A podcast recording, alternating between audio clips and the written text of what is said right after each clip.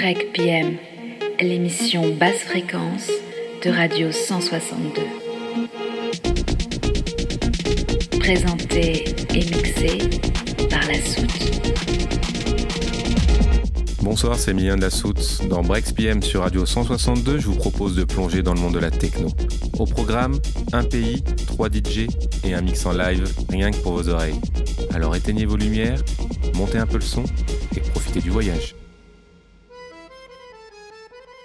Cette semaine, je vous fais découvrir un nouveau pays dans la région des Balkans, un paradis naturel situé au carrefour de l'Europe occidentale et de la mer Égée, la perle de l'Adriatique, la Croatie. Pays d'une forme particulière, ressemblant étrangement à un fer à cheval, la Croatie s'étend sur les bords de l'Adriatique sur un peu moins de 2000 km, entre la Slovénie au nord, la Hongrie et la Serbie à l'est, et la Bosnie et le Monténégro plus au sud. Jouissant d'un climat côtier méditerranéen, le littoral avec un peu moins de 700 îles recensées est devenu le rassemblement incontournable de milliers de festivaliers chaque été. Aujourd'hui, cette migration estivale, favorisée par le tourisme de masse, est contestée par une majorité de Croates. Ils déplorent le manque de civisme généralisé des étrangers, le développement d'activités mafieuses et par-dessus tout, l'impact sur l'environnement et l'écosystème fragile de ce petit paradis. Pour comprendre l'émergence du tourisme musical en Croatie, retour dans son histoire à partir de la fin de la Seconde Guerre mondiale. Après les affrontements sanglants entre le parti d'extrême droite au pouvoir, proche de l'Allemagne nazie, et le mouvement partisan antifasciste, la Croatie intègre en 1945 la République fédérative populaire de Yougoslavie. Le pays est nationalisé sous un système communiste gouverné par le maréchal Tito. Entre les années 60 et 70, la fédération des six pays s'industrialise et commence à développer le tourisme. Même après quelques mouvements de protestation encourageant l'autonomie croate, le pouvoir en place tient bon jusqu'en 1980, après la mort du maréchal Tito. S'ensuivent des difficultés économiques, politiques et même ethniques. Le gouvernement fédéral commence donc à s'effriter et la crise du Kosovo, ainsi que l'émergence du voisin serbe Slobodan Milosevic, n'arrange rien et plonge la région dans une crise de plusieurs décennies. En 1991, le gouvernement croate déclare l'indépendance de la Croatie par rapport à la Yougoslavie. Beaucoup de villes croates, dont Dubrovnik, sont alors attaquées par les forces serbes sans pitié. Ces épisodes marquent le début d'une exode massive entre les pays de l'ex-Yougoslavie, mais aussi le commencement d'effroyables actions des forces armées, donnant lieu à une véritable épuration ethnique. Malgré l'intervention des Nations Unies, la Croatie peine à faire reconnaître son indépendance, et le conflit armé serbo-croate persiste jusqu'en 1995. Quelques mois plus tard, la guerre cesse enfin dans le nord-est du pays, grâce notamment aux accords de Dayton. Bilan de la guerre, la majorité des villes sont détruites, la population en exode, ou alors affaiblie.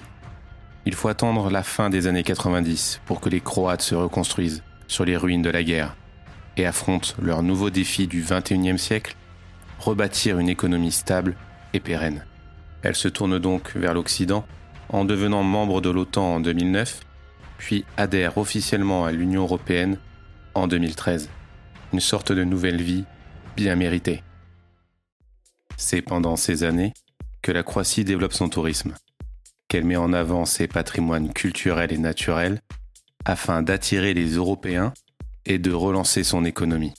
La culture occidentale et ses investissements débarquent en masse dans le pays. Son climat méditerranéen, la beauté des paysages et la douceur de vivre entraînent aujourd'hui tous les jeunes ouest-européens vers les côtes croates. Avec ce tourisme, le clubbing se développe. Les festivals se propagent de plus en plus sur les îles du pays pour le bonheur des rêveurs cosmopolitains. Le Sonus Festival, le Dimensions, le Garden Festival ou encore l'Electric Elephant sont devenus des lieux de rendez-vous incontournables pour les danseurs avides de grosses basses deep house techno confectionnées par les DJ les plus célèbres de la planète. Cette libéralisation a tourné la Croatie vers l'Europe. Les investissements étrangers pleuvent sur le pays, le physique urbain change et les stations balnéaires poussent comme des champignons. Mais tous ces changements ont un prix, que bon nombre de Croates commencent à regretter. Outre l'aspect touristique et écologiste, la culture croate se noie littéralement dans cette avalanche de pognon. C'est pour cela que ce soir dans Brex PM, on va s'éloigner de la scène mainstream des îles croates pour s'intéresser plus profondément à la techno underground locale. Il faut se rendre dans l'est du pays, dans les Balkans, à Osijek, pour comprendre ce phénomène. Située à la frontière serbe, cette ville industrielle a énormément souffert de la guerre de Yougoslavie et elle emporte encore les marques. C'est avec son passé et sa lourde atmosphère industrielle qu'une contre-culture underground est née courant 90. De nombreux collectifs et talents locaux apparaissent, des raves s'organisent jusqu'au petit matin dans ce patrimoine industriel propice à la diffusion de cette atmosphère musicale dure, sombre et inspirée. Pour vous initier à la Croatie Underground, rien de mieux que de la découvrir avec la DJ et productrice Insolate, la déesse Dark Techno d'Osijek. Ou encore grâce à Victoria Rebecca, sa collaboratrice pendant plusieurs années, qui maintenant diffuse son énergie musicale à Berlin. Et pour finir cette initiation, Volster, gourou de l'underground croate en pleine montée, notamment grâce à ses événements Trome, mettant en devant de la scène le style croate en programmant régulièrement les talents locaux, mais également les bêtes sombres de la dark techno telles que François X, Antigone, DJ Deep ou encore Paula Temple. Bref, vous m'avez encore compris, on s'éloigne des bikinis des paillettes et des perches à selfie de la foule friquée des festivals de l'été pour littéralement sombrer dans l'obscurité croate, où vos sentiments musicaux les plus noirs vous procureront le plus grand des plaisirs. Place donc à votre imagination, retour au milieu des années 90, dans l'est du pays. Vous avez décidé avec votre bande de potes de prendre votre courage à deux mains et d'affronter la pluie qui ne cesse de tomber depuis plusieurs semaines dans la région de Slavonie. Depuis la fin des combats avec la Serbie, il n'y a plus grand-chose à faire en ville.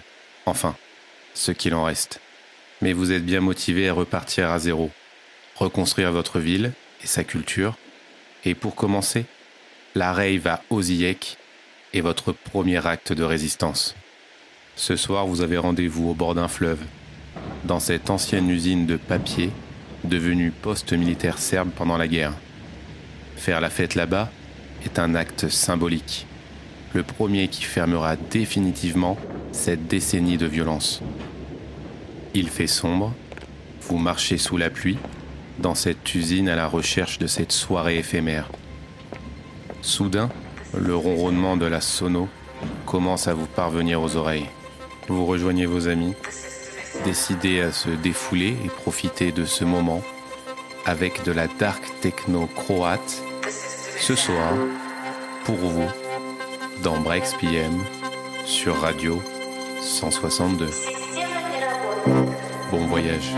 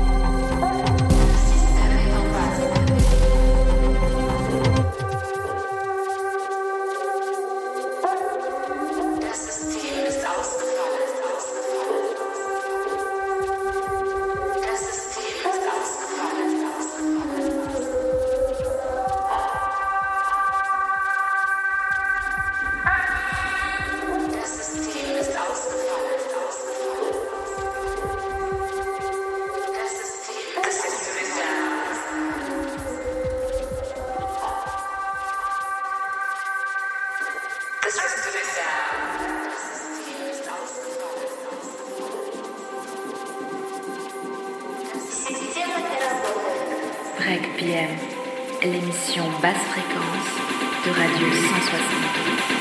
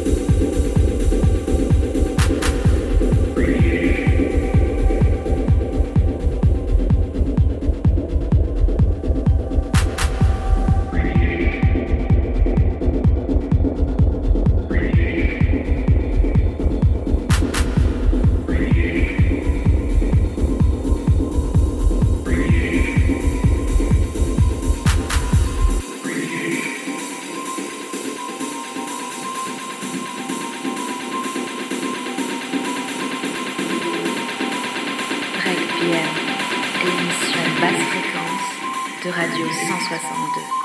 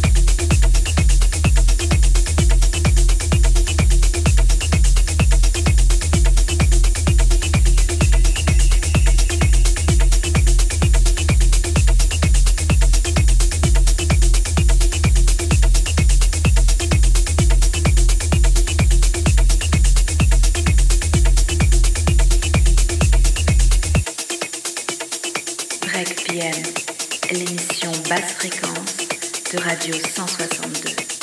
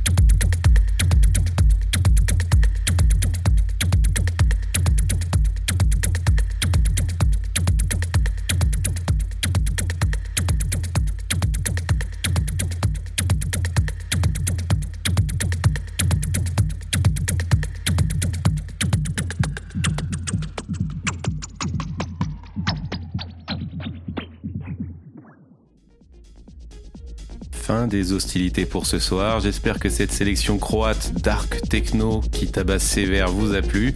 En tout cas, comme d'hab, c'est un réel plaisir de partager ça avec vous tous les samedis soirs dans Breaks PM sur Radio 162. N'hésitez pas à aller visiter la page Facebook Radio 162, le site internet radio162.fr. Vous avez plein d'informations sur les émissions, les présentateurs et vous avez également accès au podcast de Breaks PM. Sinon, portez-vous bien jusqu'à la semaine prochaine. Puis bah, je vous dis à samedi prochain, même heure, même endroit, dans Breaks PM, sur Radio 162. Bonne semaine les curieux. À bientôt.